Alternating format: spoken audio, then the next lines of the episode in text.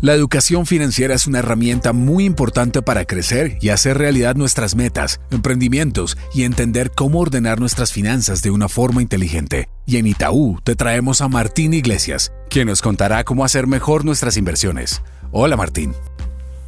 Hola, soy Martín Iglesias, responsable por la recomendación de inversiones de Itaú en Brasil y hoy quería hablar un poco sobre los bonos del Tesoro de Estados Unidos. Bueno, en los recientes titulares financieros hemos sido testigos de un aumento sin precedentes en las tasas de los bonos del Tesoro americano a 10 años, pero entendemos eh, realmente lo que esos números representan.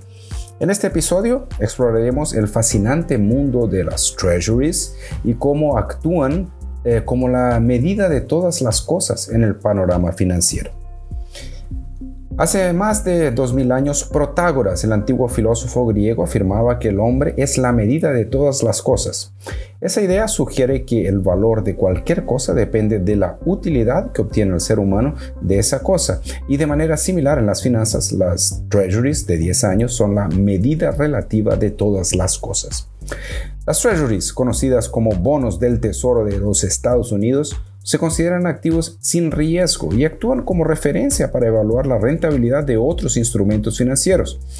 Cuando las tasas de las treasuries suben, como ocurrió recientemente, eso tiene implicaciones profundas sobre los activos de riesgo en todo el mundo, ya que los inversionistas tienden a vender activos de todas las partes para comprar activos conservadores que con el aumento de las tasas ofrecen rendimientos más atractivos.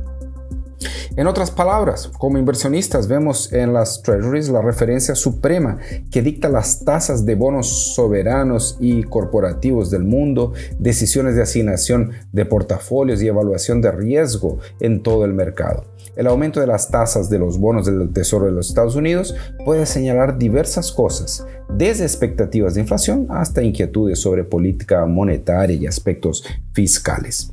A medida que los mercados reaccionan a los cambios de las treasuries, recordemos que la medida de todas las cosas es subjetiva. Las finanzas, al igual que la realidad, son multifacéticas y variadas, aunque las treasuries son una referencia valiosa, no capturan toda la riqueza y complejidad del mundo financiero. Conclusión. La próxima vez que las treasuries acaparen titulares con sus movimientos drásticos, Respiremos hondo recordemos que son solo una medida relativa, una pieza importante, pero apenas una pieza de un rompecabezas mucho más grande. En todos los aspectos de la vida, incluyendo el financiero, la verdadera sabiduría radica en reconocer la subjetividad y relatividad que dan forma a nuestra comprensión del mundo. Muchas gracias por unirte a nosotros. Espero que te haya gustado este podcast. Dale play a todo el contenido que generamos. Un saludo y hasta la próxima.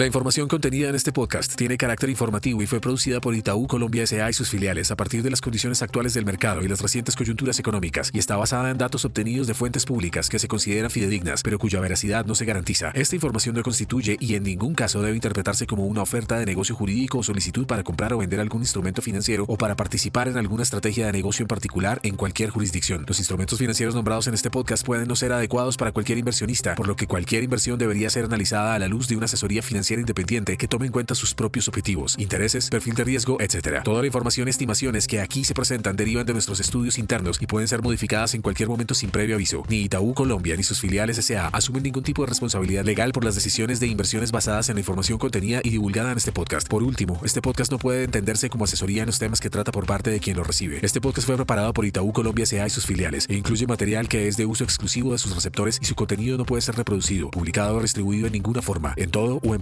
sin la autorización previa de Itaú Colombia S.A. Vigilado Superintendencia Financiera de Colombia.